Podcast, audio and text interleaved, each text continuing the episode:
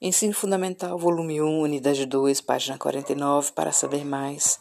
Lucro, o motor do capitalismo. Como uma empresa gera lucro? Através do trabalho, uma fonte de riqueza que converte meios de produção em produto ou serviço. Trabalhadores são necessários, nem que seja um ou dois, para manutenção e operação das máquinas automatizadas. O capitalista burguês compra no mercado os meios de produção e a força de trabalho para produzir um tipo de mercadoria. E o valor da mercadoria? Vamos ver os gastos para depois chegarmos no valor. Gastos, página 50, preço dos meios de produção, matéria-prima, máquinas, equipamentos e salário do trabalhador. Depois, o lucro da empresa. No caso de uma padaria, por exemplo, soma-se todos os ingredientes, farinha, fermento, batedeira, trabalho do padeiro, é igual ao valor do pão. Portanto, o trabalho dá valor ao artigo fabricado, por isso o valor será maior. Agora, transformando o valor em dinheiro, vamos supor que o pão custa 10 reais. Os meios de produção, farinha, batedeira, fermento, custam 3 reais. E mais 3 reais vai para o salário do trabalhador. E 4 reais para o capitalista. O lucro dele, que na verdade os meios de produção são do capitalista, então, na verdade, são sete reais. Foram produzidos pelo trabalhador três reais do produto, que é a riqueza gerada, o pão, e a outra riqueza é o lucro do patrão. Página 51.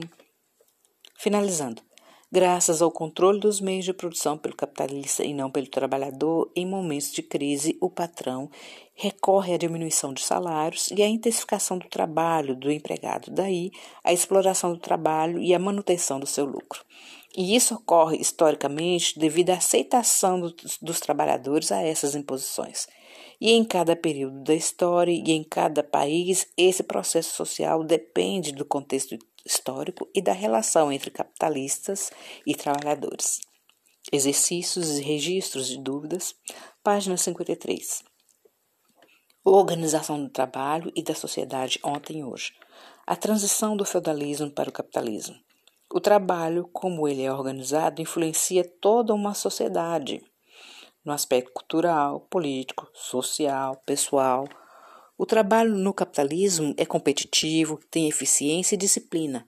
Vemos isso em escolas, na família e no Estado, referente à nossa nação, que é um conjunto de instituições político-administrativas da nossa sociedade e o Estado Unidade Federativa é a divisão geográfica da nação: São Paulo, Sergipe, Pará, Minas Gerais. Página 54. Historicamente, as relações de trabalho mudam constantemente nas formas de organização e tecnologicamente. No trabalho estão entrelaçados os aspectos técnicos e culturais. Tecnicamente, a energia elétrica alavancou a forma como as mercadorias são produzidas e culturalmente a mentalidade empresarial e boa parte da sociedade passou a condenar moralmente a escravidão, mudando as relações de trabalho, que passou a ser remunerada e legal, e a escravidão ilegal. Box da página 54. No século 16 a 19, a escravidão era utilizada em algumas regiões do mundo e do Brasil. O escravo era mercadoria e podia ser comprado e vendido com alto valor. No período do mercantilismo, durante a formação do capitalismo, o comércio de escravos sustentou a economia de impérios e nações na Europa e na América.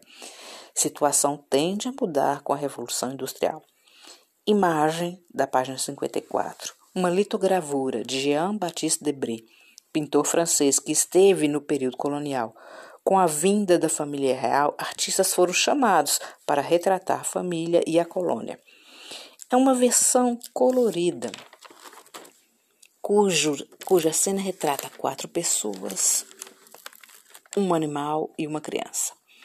Dessas quatro pessoas, duas são homens negros, robustos, que levam em uma rede esticada num pedaço de bambu um homem branco.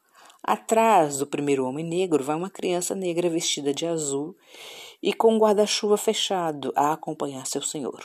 Um cachorro pardo está andando debaixo da rede à frente do segundo homem, que segue e segura, é claro, uma outra ponta da rede. E andando pela rua, logo ao fundo, vai uma moça carregando em sua cabeça uma peneira com frutas e uma garrafa. Ela usa saia azul com a camisa branca e um tecido na cabeça que cai até próximo ao ventre. E ao fundo de tudo, temos mato, serra e uma casa longe, mais visível. Os negros vestem roupas simples e com aspecto de tecido vagabundo. O homem branco usa chapéu de aba larga, terno e um tipo de, gravato de gravata de laço. Isso tudo representa a escravidão no período colonial.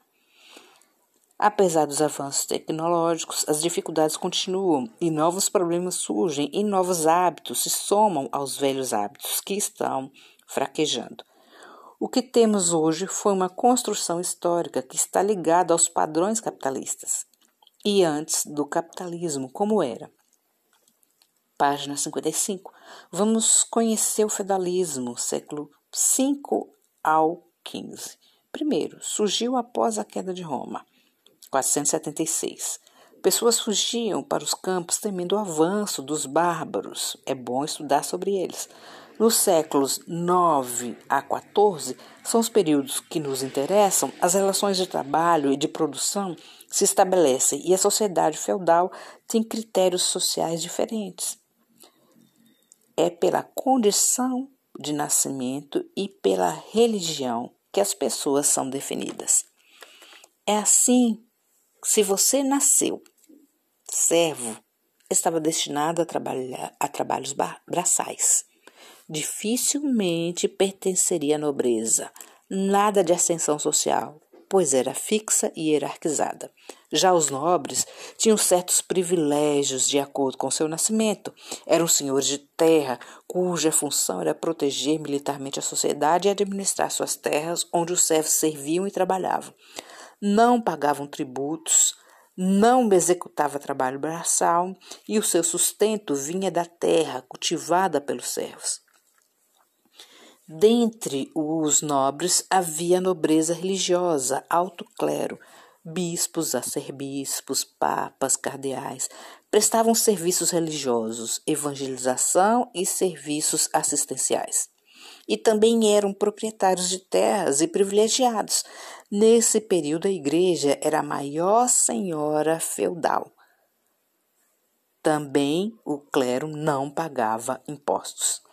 Na pirâmide social, da sociedade feudal, tínhamos na base os servos que trabalhavam, no meio da pirâmide os senhores feudais e os, e os nobres, né, que governavam para proteger a sociedade, e na ponta da pirâmide o clero, que também era nobre, que orava por todos. A nobreza e o clero tinham a responsabilidade, página 56, de proteger os servos e governar, justificando assim a exploração do trabalho servil.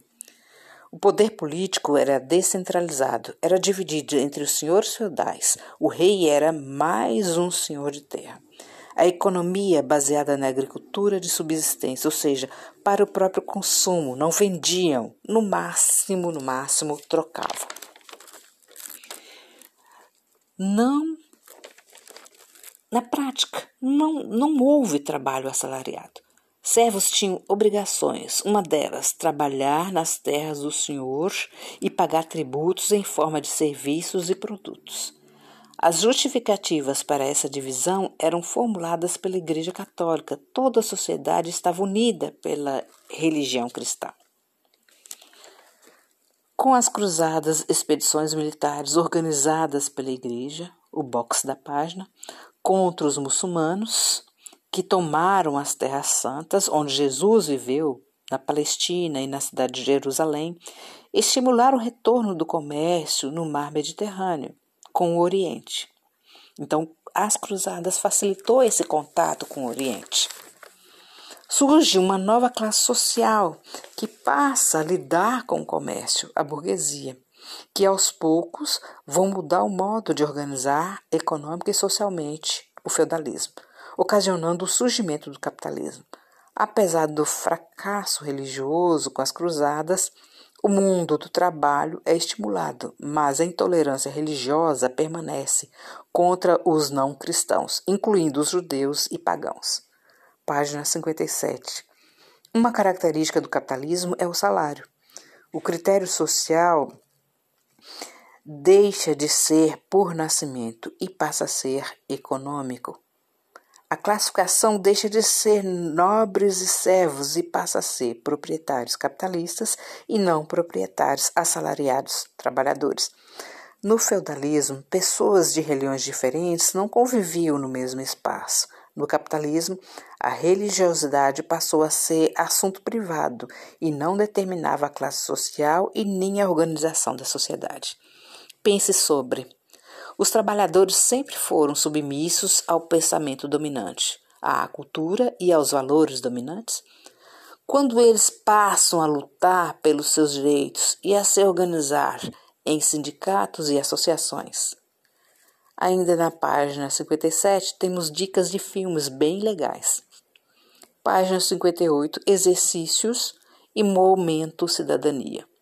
O desemprego não é culpa do trabalhador, pois ela tem raízes históricas. Os trabalhadores, em sua maioria, procuram qualificar-se em cursos gratuitos promovidos pelo Estado, sindicatos e associações, ou por si mesmo. Enviam currículos e entram em contato com pessoas que podem ajudar na busca por emprego, além de muitos sonharem com a efetivação através de concursos públicos. Mas a luta não deve ser só um. A realidade é que milhões de desempregados existem hoje no Brasil e no mundo. Seria uma solução, uma ação coletiva dos trabalhadores, cidadãos, junto aos sindicatos, cooperativas, associações, profissionais, lutando em conjunto por melhores salários, condições de trabalho, abertura de novos empregos e áreas de trabalho, mudando a história e a nossa realidade. Indicação de vídeos após os seus estudos. A Idade Média, mil anos em dez minutos, Sociedade Feudal, Tempo de Estudar, Cruzadas, Débora Aladim, A Queda do Império Romano. Mandaremos o link. Terminamos com a frase de Tomás de Aquino, 1225 a 1274, considerado o pregador da razão e da prudência. Não se opor ao erro é aprová-lo, não defender a verdade é negá-la. Bons estudos.